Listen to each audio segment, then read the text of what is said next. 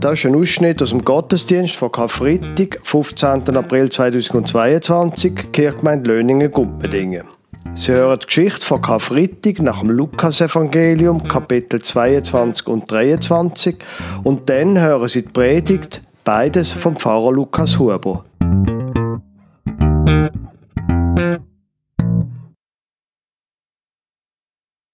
In drei Abschnitten werde ich Ihnen die Karfreitagsgeschichte erzählen, der Teil quasi, wo Jesus direkt angeht. Dazwischen hören wir Orgel Zwischenspiel.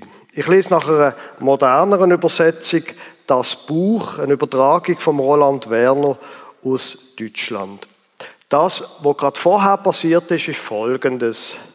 Die Jünger haben das Passafest gefeiert, zusammen mit Jesus das Fest, das erinnert hat an die Befreiung aus der Sklaverei, Befreiung aus der Macht der Ägypter vor vielen hundert Jahren. Dort hat Jesus plötzlich die verstörenden Worte gesagt, mitten in dem Fest, das Brot ist mein Lieb und der Kelch, der Wein, das ist mein Blut.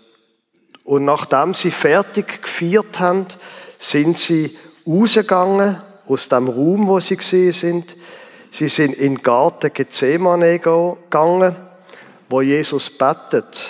Und er bettet, dass er doch werde bitte verschont werden von dem, was soll ich kommen. Als er noch redete, kam auf einmal eine Menschenmenge herbei. Judas, der einer von den zwölf Schülern von Jesus war, ging vor ihnen her und trat ganz nah an Jesus heran, um ihn mit einem Kuss zu begrüßen. Jesus sagte zu ihm, Judas, lieferst du mich, den Menschensohn, mit einem Kuss aus? Als die Begleiter von Jesus sahen, was geschah, fragten sie, Herr, sollen wir mit dem Schwert draufschlagen?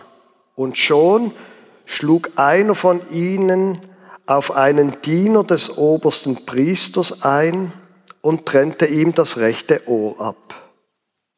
Da ergriff Jesus das Wort und sagte zu ihm, hör auf, bis hierher und nicht weiter.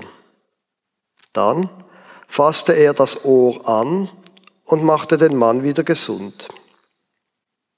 Jesus sagte zu den obersten Priestern und den Verantwortlichen des Tempels und den obersten Stellvertretern des Volkes, die alle aus der Stadt herausgekommen waren, ihr seid hierhin ausgerückt wie gegen einen Schwerverbrecher, mit Schwertern und mit Stangen. Dabei war ich doch Tag für Tag mit euch zusammen im Tempelgelände, und da habt ihr nicht versucht, mich festzunehmen. Doch diese Stunde gehört euch, die Zeit, in der die Finsternis regiert. Da packten sie Jesus und führten ihn ab. Sie brachten ihn in das Haus des obersten Priesters. Die Männer, die Jesus gefangen genommen hatten, trieben ihren Spott mit ihm. Sie schlugen ihn verhüllten sein Gesicht und sagten, kannst du hell sehen? Dann verrate uns doch, wer dich geschlagen hat. Sie stießen noch viele andere Lästerungen gegen ihn aus. Als es dann Tag geworden war, traten die führenden Männer des jüdischen Volkes zusammen, die obersten Priester und die Theologen, und führten Jesus vor ihren Hohen Rat. Dabei sagten sie, wenn du der Messias bist, dann sag es uns. Doch Jesus antwortete ihnen, wenn ich es euch sagen würde, dann würdet ihr mir doch nicht glauben. Und wenn ich euch Fragen stellen würde, so würdet ihr darauf doch nicht antworten. Doch von diesem Zeitpunkt an ist es so, der ewige Menschensohn setzt sich nieder zur rechten Seite des allmächtigen Gottes. Das sagten sie. Also bist du der Sohn Gottes. Jesus gab ihnen die Antwort, ihr sagt es doch, dass ich es bin. Da riefen sie, was für eine Zeugenausnahme brauchen wir jetzt noch? Wir haben es doch selbst aus seinem eigenen Mund gehört.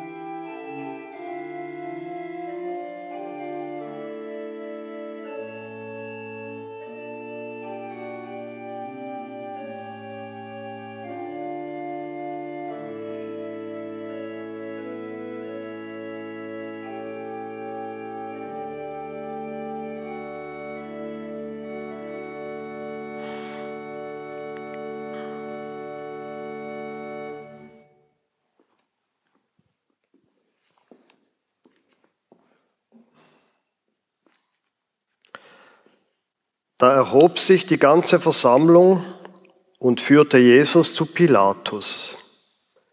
Sie fingen an, ihn anzuklagen mit den Worten, wir haben mitbekommen, wie dieser Mann unser Volk aufwiegelt. Er verbietet den Leuten, dem Kaiser die Steuer zu bezahlen und bezeichnet sich selbst als Messias, als König.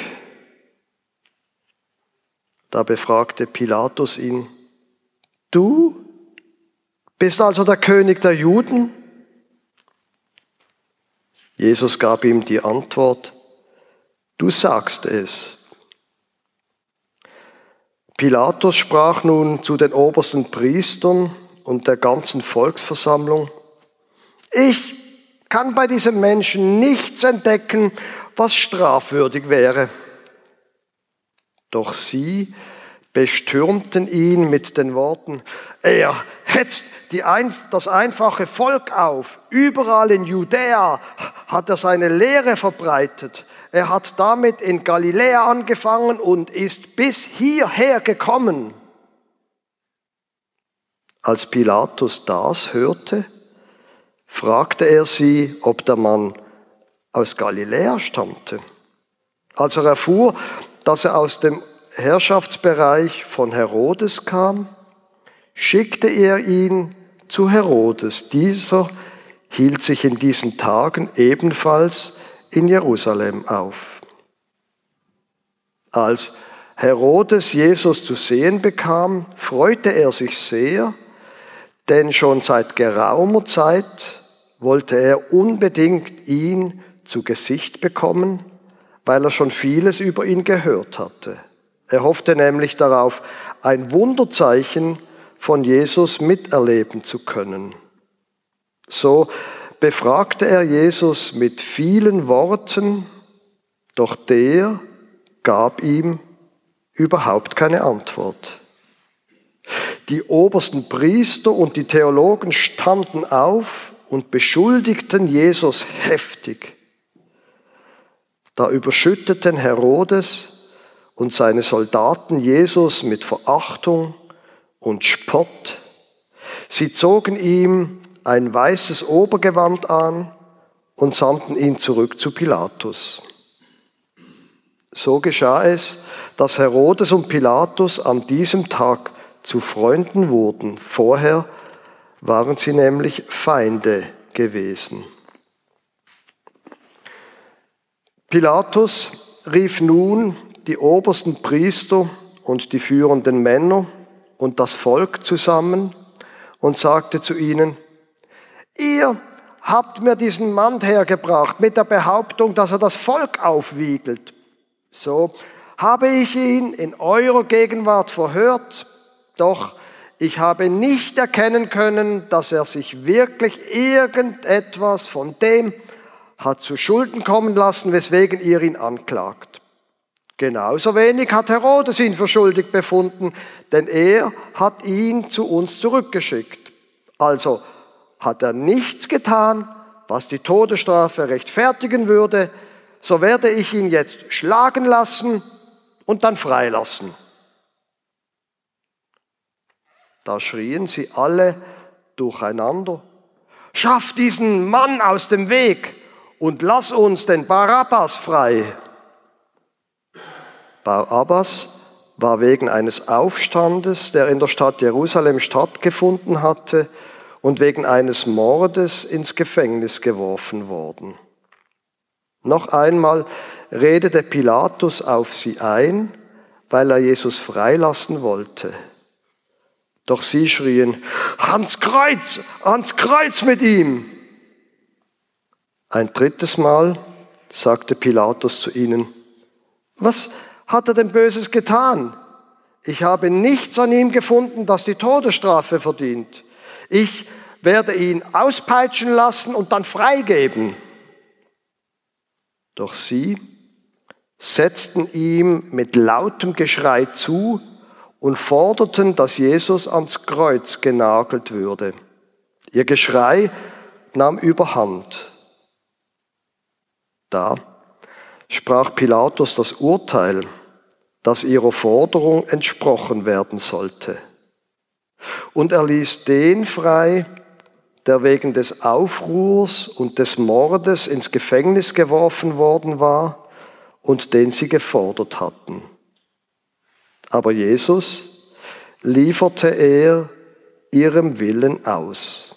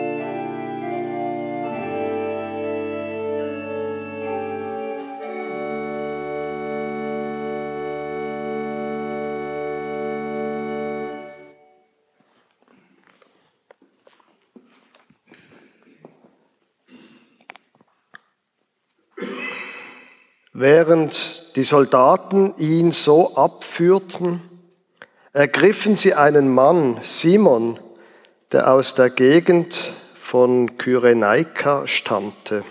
Er war auf dem Heimweg vom Feld. Den zwangen sie, den Kreuzbalken hinter Jesus herzutragen.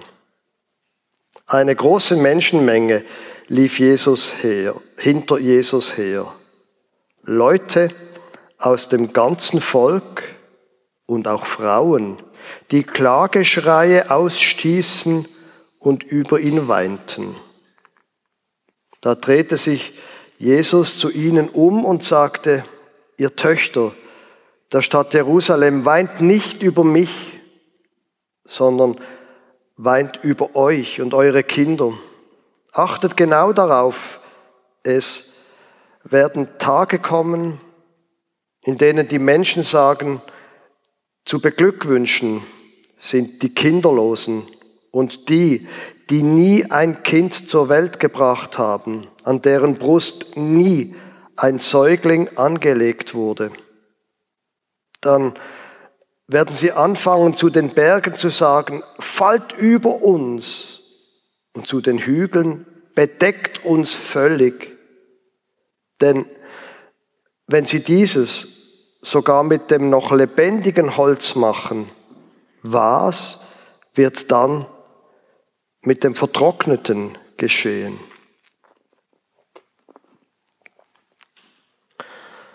Es wurden auch noch zwei andere Männer zusammen mit Jesus abgeführt. Zwei Verbrecher, die ebenfalls am Kreuz hingerichtet werden sollten. Und als sie an den Ort kamen, der den Namen Schädel trug, schlugen sie dort Jesus und die Verbrecher ans Kreuz, den einen rechts und den anderen links von ihm. Da sagte Jesus, Vater, vergib ihnen, denn sie wissen nicht, was sie da tun. Dann teilten sie seine Kleider auf und verlosten sie unter sich. Die Volksmenge stand da und schaute zu. Doch die Anführer des Volkes trieben ihren Spott. Sie sagten, anderen Leuten hat er geholfen, dann soll er sich doch auch selbst helfen, wenn er doch den, der von Gott gesandte Messias ist, der Auserwählte. Auch die Soldaten verspotteten Jesus. Sie traten an ihn heran und um ihm Essig zu bringen. Dabei sagten sie, wenn du der König der Juden bist, dann rette dich doch selbst. Oben am Kreuz hatten sie eine Inschrift angebracht. Dieser ist der König der Juden. Einer von den beiden Verbrechern, die auch an ein Kreuz gehängt worden waren, stieß Lästerungen gegen ihn aus und sagte, bist du nicht der Messias, dann rette dich selbst und uns auch. Doch der andere wies ihn zurecht und sagte, hast du immer noch keine Ehrfurcht vor Gott? Du bist doch in derselben Situation, genauso dem Tod geweiht. Uns trifft dieses Urteil zurecht, denn wir bekommen nur das heimgezahlt, was wir für unsere Straftaten verdienen. Doch dieser Mann hat nichts Gesetzeswidrige getan. Dann sagte er, Jesus, denk an mich, wenn du deine Königsherrschaft antrittst. Da antwortete Jesus ihm, ich versichere dir, noch heute wirst du zusammen mit mir im Paradies sein. Es war inzwischen schon Mittag geworden, ungefähr 12 Uhr. Da überzog eine Finsternis das ganze Land bis etwa um 3 Uhr am Nachmittag. Die Sonne verfinsterte sich und der große Vorhang im Tempel zerriss in der Mitte. Da rief Jesus mit lauter Stimme, Vater, ich übergebe meinen Geist in deine Hände. Dann tat er seinen letzten Atemzug.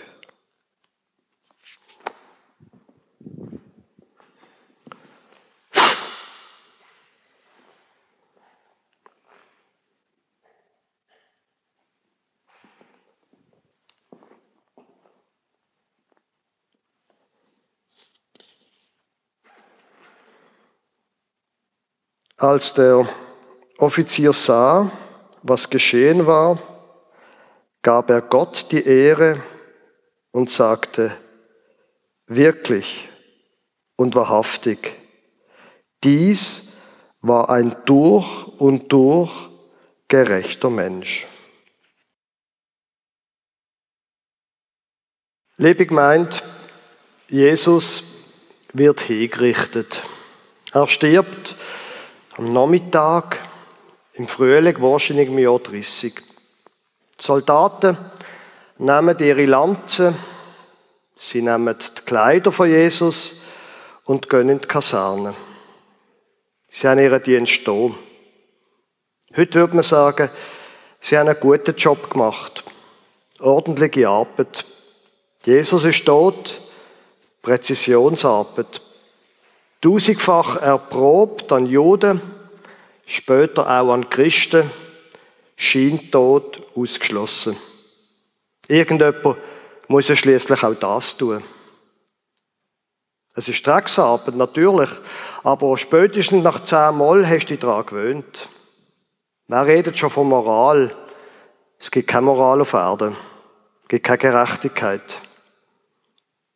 Der Jesus ist vielleicht ein Zeuge für die Gerechtigkeit von Gott gewesen.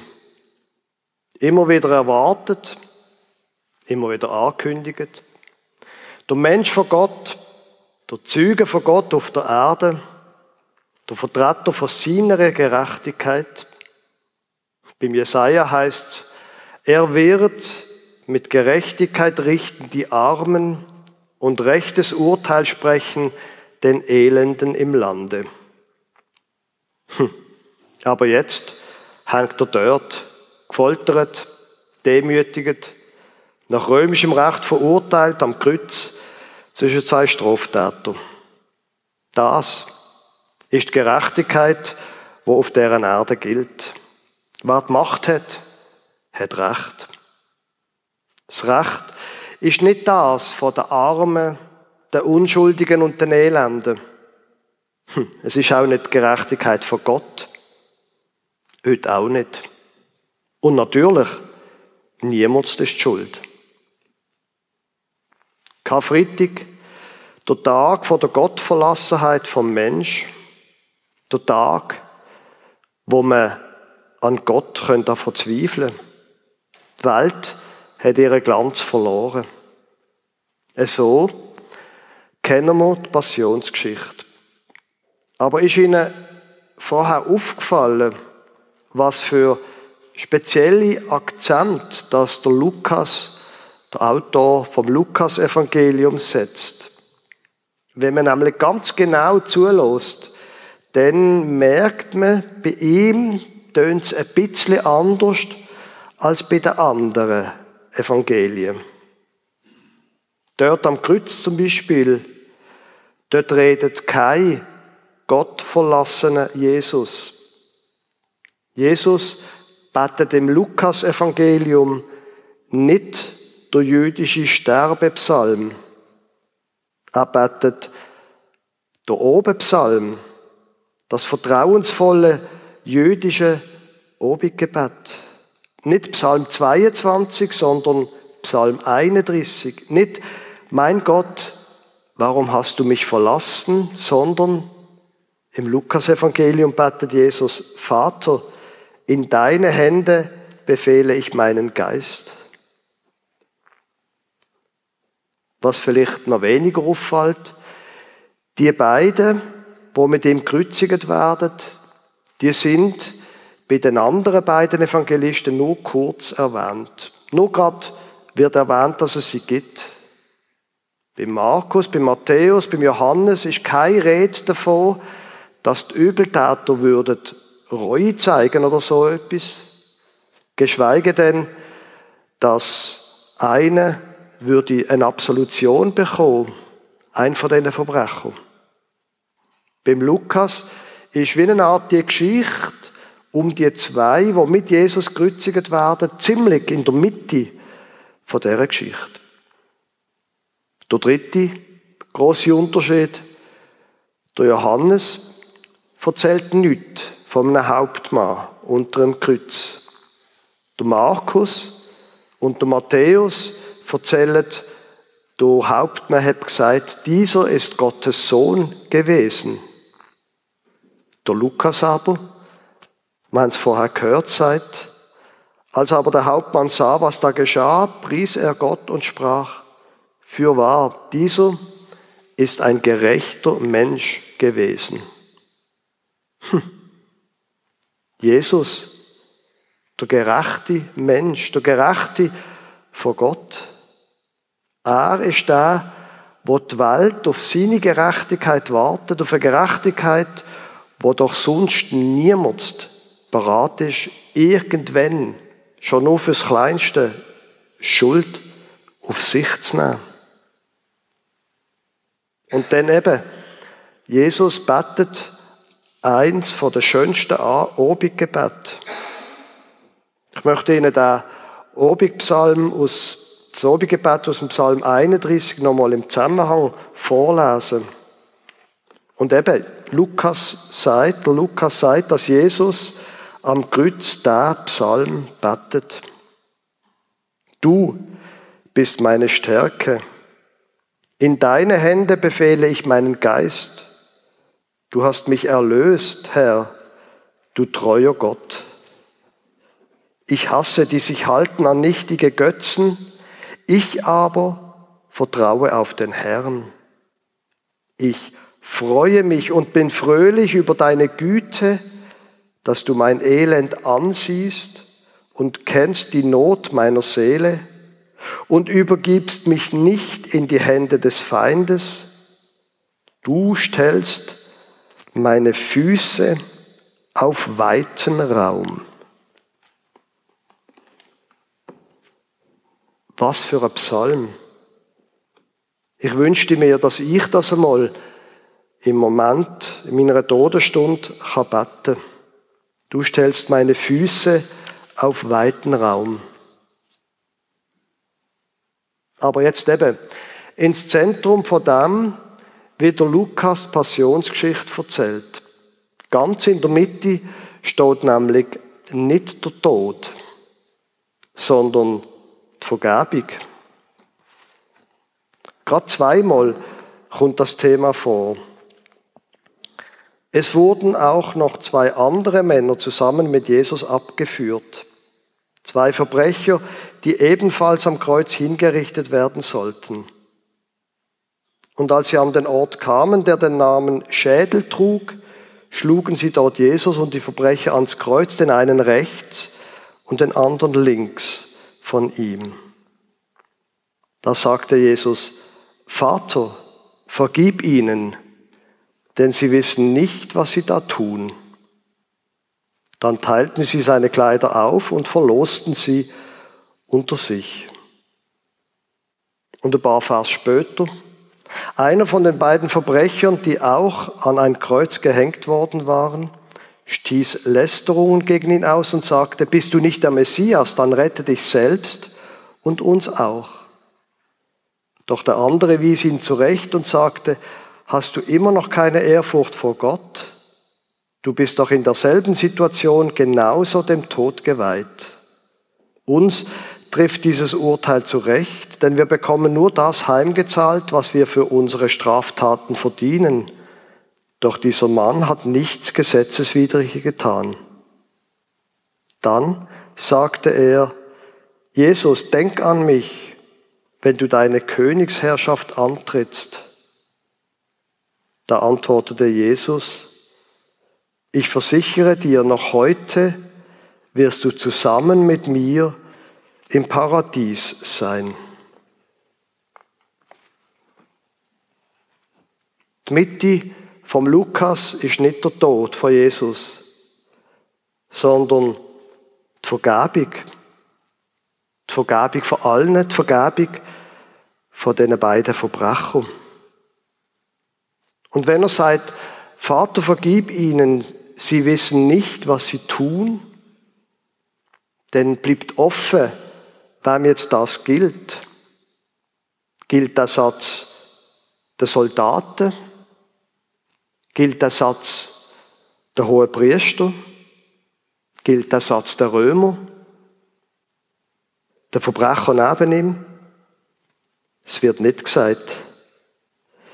Mir war eins wichtig an dem lukanischen Karfreitag.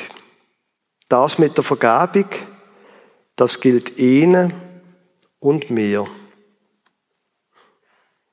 Vom Judas verroten, vom Petrus verleugnet, vom Volk verflucht, von der Mächtigen verspottet, ohne Unterstützung von niemandem. Und doch hat er gute Worte für dich. Was immer dir passiert ist, was immer du gemacht hast, er vergibt dir. Die Lukas-Passion ist ein einziger Dialog von Jesus mit seinem Vater. Bis zum letzten Atemzug redet Jesus mit Gott. Er vermittelt zwischen dem Vater im Himmel, er vermittelt zwischen den Opfern auf dieser Welt und den Täter. Der Kreuzigte ist der Mittler. Jesus ist Fürsprecher. Wenn man es modern ausdrücken Sterbebegleiter. Jesus sagt am Kreuz in der Version vom Lukas drei Sätze. Vater, vergib ihnen, denn sie wissen nicht, was sie tun. Denn sagt er, wahrlich, ich sage dir, heute wirst du mit mir im Paradies sein. Und am Schluss sagt er, Vater, in deine Hände befehle ich meinen Geist. Das, lebig meint, ist Evangelium. Und wenn der Hauptmann am Schluss sagt, Jesus sei ein gerechter Mann gewesen, hm, dann gilt das auch für dich, egal ob Mann oder Frau. Auf das können wir uns verloren. Im Sterben, aber auch im Leben. Ihm liegt alles daran, dass wir freigesprochen werden, dass wir gerecht werden. Ihm liegt alles daran, dass uns vergeben wird und dass wir befreit können leben. Amen.